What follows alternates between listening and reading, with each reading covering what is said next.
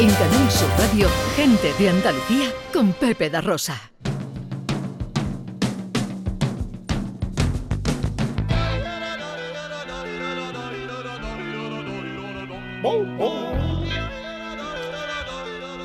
Llega el momento de pensar. Llega el momento de discernir. Llega el momento de la filosofía.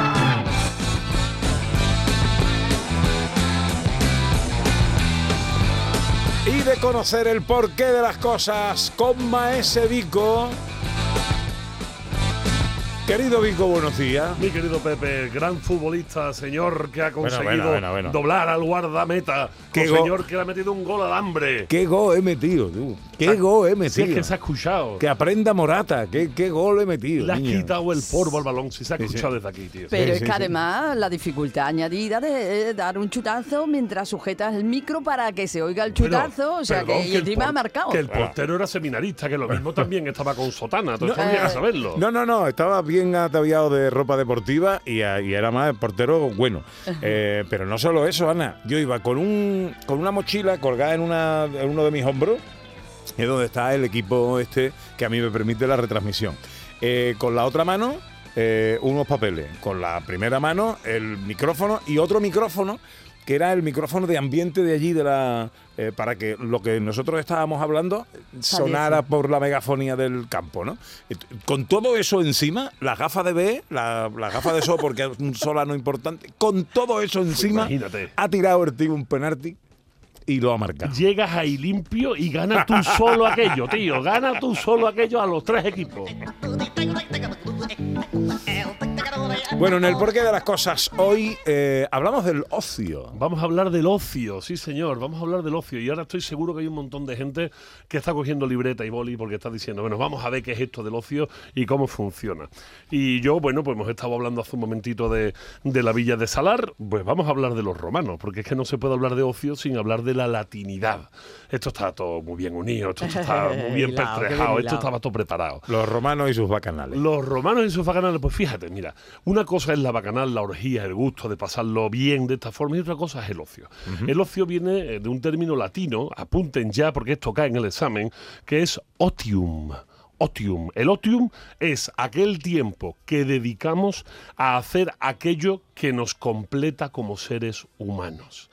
El ocio es el tiempo que dedicamos entonces a la búsqueda de la felicidad, a la búsqueda de una acción virtuosa que nos hace sentir mejores, superarnos.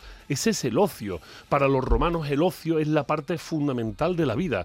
Claro, después las leyendas negras, después las malas lecturas, después el advenimiento de cultura que decían ora et labora, o sea, reza y trabaja, llegan a ver al ocio como algo perverso. ¿Y algo perverso por qué? Algo perverso porque te permite ser tú mismo, te permite pensar, te permite encontrar el espacio donde mejor te encuentras. Y eso puede significar también, pues, oponerte al porqué de las cosas, a oponerte al statu quo, intentar cambiar las formas de ser, intentar cambiar la gente que tienes a tu alrededor. El ocio, entonces, piedra fundamental para poder desarrollar labores como, por ejemplo, nada más y nada menos que pensar. Porque es muy difícil pensar cuando no puedes dedicar el tiempo A pensar. a pensar. Es imposible. De hecho, sabemos los filósofos, lo decimos poco porque nos da un poco de vergüenza que la filosofía surge en el momento en que hay gente que hace tu trabajo. Y tú ya no tienes por qué trabajar. Y entonces puedes dedicarte a mirar las, las estrellas o puedes dedicarte a escribir libros y puedes dedicarte a pensar.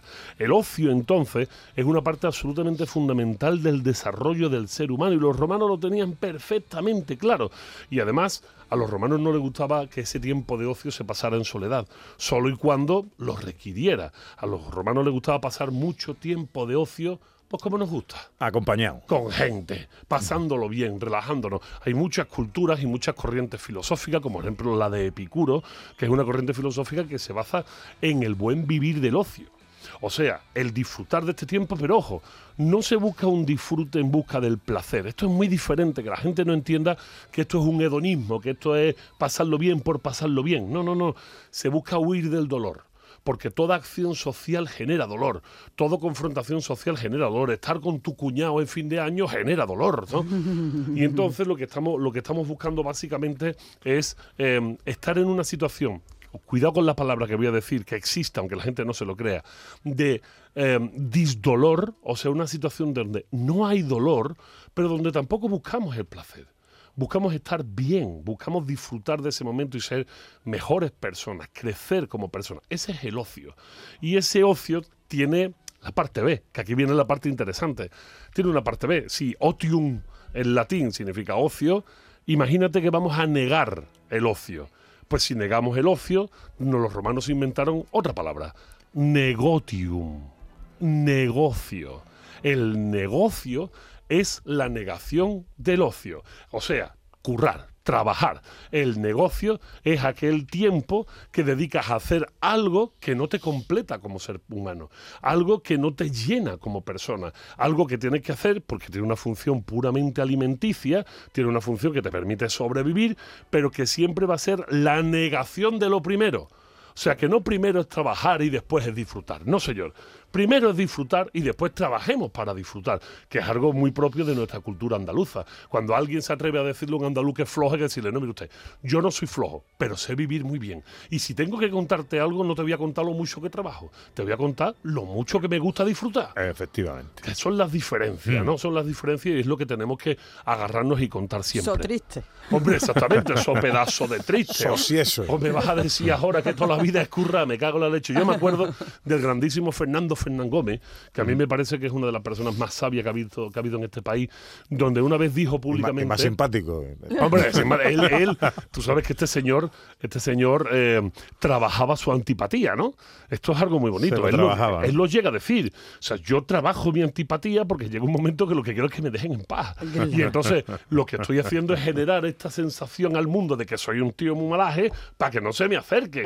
Pero en el fondo yo creo que no era tan malaje y decía el gran Fernando Fernán Gómez, yo estoy perfectamente capacitado para no tener que hacer nada. Yo puedo, podría dedicarme el resto de mi vida a no hacer nada y no pasaría nada. No pasaría también, nada. ¿eh? Pero es que yo, Yo creo que también, Yo sí. también podría hacerlo y es algo maravilloso.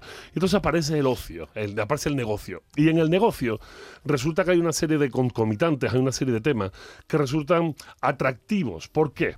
Porque mientras uno trabaja no piensa. Así de claro. A menos Ya. que tu trabajo sea Pensar. pensar. Sea de pensar. Pero claro, en eso ya estamos los filósofos y somos cuatro y intentan que cada vez seamos menos, ¿no?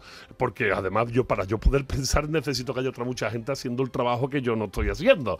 O sea, que no estoy arando, que no estoy cultivando, que no estoy produciendo cosas de, de fin material, de bien material. Y de repente aparece la Edad Media donde los ociosos se ven como perversos.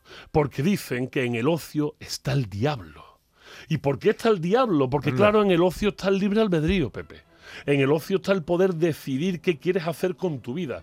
Y en un momento como es la Edad Media, que no es oscura, pero sí muy reglada, en un momento como es la Edad Media, donde se necesita que cada uno cumpla su función dentro del entramado social, el ocio es una dinamita. De hecho, hay una serie Mucha de... mo- gente pensando. mm, el cagales, ¿no? igual, Esa no es bueno. Mucha gente pensando no es tan bueno. Pero esto no solo surge dentro de, de- de la gente de la gleba o dentro de la gente que no era religiosa. Incluso dentro de la propia religiosidad tienen un gran problema con el ocio. Muy poca gente sabe, y esto es una culturilla del día para que la gente se lo lleve puesto, que obras, obras eh, de la música contemporánea tan grandiosa y tan solemne como el Carmina Burana de Karhoff, la gente no lo sabe, que no sabe qué significa Carmina Burana. Carmina Burana significa cantos vulgares. Es que no es un nombre y un apellido. Exactamente, no es Carmina Burana la del tercero C, la de arriba de la floristería. No, no. Carmina Burana significa cantos vulgares. Y los cantos vulgares eran los cantos de los monjes goliardos, que eran unos monjes que después de trabajar lo que tenían que trabajar se dedicaban a qué? Al ocio, a hacer lo que les daba la gana hacer y además todos juntos. De hecho, hay algunas partes del Carmina Burana, ahora les invito a todo el mundo que lo ha escuchado alguna vez, eh, les invito a que se acerquen. Hay una parte que se llama Totus Floreó, por ejemplo, o uno que se llama el Abad de Asid. Y el Abad de Asid empieza diciendo, Ego sum Abad de Asid, Abad de Asid, una cosa preciosa. Y está borracho como un piojo, borracho como un piojo. Si nos acordamos del nombre de la rosa, de la película del nombre de la rosa, Peliculón. es una maravilla. Hay un momento en el que están quemando al pobre jorobado, ¿no? Ron Perlman, el, el gran Ron Perlman, el actor que después haría de Hellboy, eh, le meten fuego porque resulta que dicen que es un dulcinista. Es un dulcinista. ¿Y qué es un dulcinista? Pues dentro de lo que son los, frailes oliardos, toda una tendencia desde el siglo eh, 8, 9, 10 y 11 de monjes que querían disfrutar de su ocio y que no querían dejarse arreglar por el hora et labora. Ellos laboraban, oraban, pero también ociaban, ¿no? O sea, también se lo pasaban bien. Y claro, pasárselo bien estaba feo, porque en una época donde no hay internet ni hay Sudoku, al final cuando te lo estás pasando bien, ¿qué acabas haciendo? Pues, bebiendo y a eso, generando flores, ¿no? Y entonces, claro, en ese momento se castigó, se castigó al ocio. ¿Y hoy en día en qué estamos? Pues hoy en día estamos en una situación muy extraña, Pepe. Le hemos dado una vuelta, le hemos dado una vuelta horrible a esto del ocio. Y al final estamos intentando justificar que el ocio tiene que ser un tiempo de provecho, que el ocio hay que aprovecharlo, que el ocio no se puede perder. Y de repente nos inventamos una cosa que es un oxímoron, o sea, un oxímoron es una palabra imposible por sí misma, una unión de palabras imposible por sí misma Que se contradicen. que se contradicen, que es el negocio del ocio. O sea, el blanqueamiento del negro. Esto ya es una pescadilla que se muerde la cola, ¿no? Y además muy triste, porque llegamos a la conclusión de que ese ocio no se puede, es que no podemos perder el tiempo de ocio. De hecho, te dicen, no despilfarre tu tiempo libre. Pero por favor, ¿cómo no voy a despilfarrar mi tiempo libre? Contrasentido. ¿no? Eh, claro, es totalmente un contrasentido porque mi tiempo libre es el que me compone como ser humano. Mi tiempo libre es el que equilibra la alienación del trabajo, esta barbarie de laboral en la que siempre estamos metidos, donde no pensamos. Nuestro cerebro, y con eso voy cerrando nuestro círculo, nuestro cerebro es profundamente defectuoso. Tan defectuoso que, por ejemplo, no es capaz de diferenciar lo virtual de lo real. Igual que no es capaz de diferenciar el tiempo que pasamos trabajando con el tiempo que pasamos no trabajando. Esto es muy importante. Tal es así, que se han dado cuenta los neurocientíficos los últimos 40 años, que intentan hacernos felices en el trabajo. Intentan hacernos felices, Sí, sí. intentan hacernos felices con un montón de chorradas y cursos y Sí, polladas de la este gracia esta hora exactamente. que como la felicidad una imposición. Claro, intentan hacernos felices, ¿por qué? Porque saben que nuestro cerebro no sabe disociar una cosa de otra. Y si eres feliz en el trabajo, al final vas a tener la sensación de que no es trabajo, sino que es vida. Con lo que al final, aquello de trabajar para poder vivir se convierte en aquello de vivir para poder trabajar. Yo reivindico desde aquí el ocio, reivindico el otium, reivindico que el negocio es necesario, pero siempre recordando que es para que podamos disfrutar de nuestro ocio, que no hay tiempo de ocio desperdiciado, que el juego, por ejemplo, es uno de los ocios mejor empleados y que salir con los amigos y echar un buen rato de charlas, que no hace falta nada más, es maravilloso. Fíjate qué cosa más bonita que cuando intentamos entretenernos nuestro tiempo de ocio de manera individual, solemos gastar un montón de dinero. Pero si estamos solitos, si estamos juntitos con nuestros amigos, con un paquete de pipa y un vaso de agua, tenemos bastante.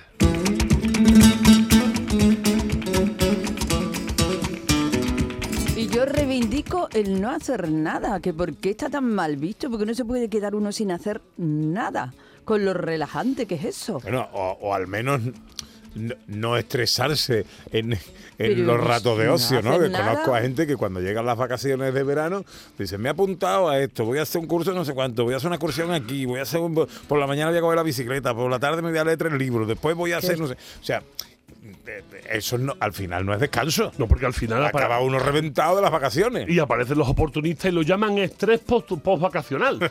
Y después de pegarte un montón de vacaciones y gastarte un montón de pasta, necesitas pagar 60 o 70 euros a la semana con un psicólogo para que te quite el estrés post vacacional. Te diga eso se quita trabajando. Manda cojones. Tengo un mensaje de Carlos Fernández Lobo, Bodega Mi Tierra, que tienes que conocer si no lo has Ah, sí, conocido. sí, sí, sí, sí, ya te- Dice- estamos planeando ya mm, Dice, a este tío, se refiere a ti. Ajá. me refiere a ti, a este tío, ¿cómo le da tiempo de saber tanto?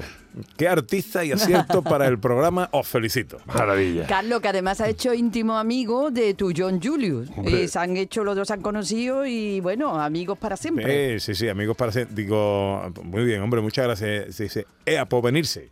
Bueno, pues nada, pues hay que tirar para allá. Bueno, eh, iremos, iremos, iremos.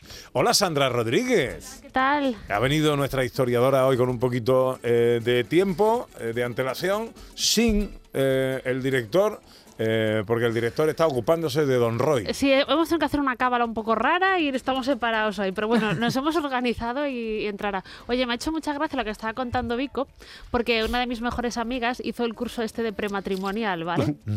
y entonces le preguntan a su futuro marido, ¿qué es lo que más le gusta hacer a ella en su tiempo libre? ¿Cómo disfruta más? Y él dijo, pues tirándose en el sofá a descansar. Y ella se enfadó un montón con él porque dice, me has dejado quedar mal. Y el otro decía, ¿Pero por ¿Pero qué? por qué? Si, estaba, si te encanta tirarte en el sofá a descansar. Claro, es que me van a llamar floja, me que van a llamar perra. Claro, y ella se mía. enfadó un montón. ¿eh? Mira, hay que explicar para los cursos Sí, prematrimoniales. parece sí. que está mal visto, Claro, vamos, con lo bonito sí. que un sofá. Si a alguien le apetece este, este consejo, se lo voy a dejar escrito, escrito en el aire, escrito en el agua, que él lo recoja. Pero que recuerde siempre, ¿no? O sea, el gran secreto del matrimonio es el siguiente. Pepe, a ver si estás de acuerdo Toma conmigo. nota, Vico.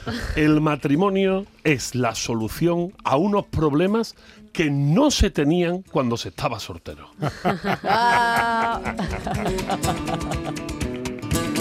Ah, Me apunto la frase, Ah. el matrimonio es la solución a unos problemas que no se tenían cuando se estaba soltero. Magnífico. Querido, ¿qué vas a hacer esta tarde? Pues mira, ahora me voy a casa de mi, de mi padre, que está ahora. Estoy con las carnes abiertas porque le he dejado a mis niñas. La primera vez que dejo a mis Oh. niñas con el abuelo. Entonces voy a casa de mi padre a ver si las niñas no le han pintado la A ver casa si no de se lo han color, comido, ¿no? O no se lo han comido. Iremos a comer ahí en el barrio, en algún sitio tranquilo, y después con a Utrera de vuelta con mucha tranquilidad. Hoy, hoy le he dado permiso a mi mujer para que descanse. Y Bien. así que vamos a, vamos a echar un día tranquilo. hoy tu mujer estará haciendo uso del sofá. Espero, lo, lo espero, lo espero de De su ocio. Querido, que lo pase usted bien. Igualmente os dejo en muy buenas manos. Sí, señor. Enseguida eh, llega la información a Canal Sur Radio. A la vuelta, eh, el cine con José Luis Ordóñez, eh, las escenas de Andalucía y un montón de cosas más. Eso.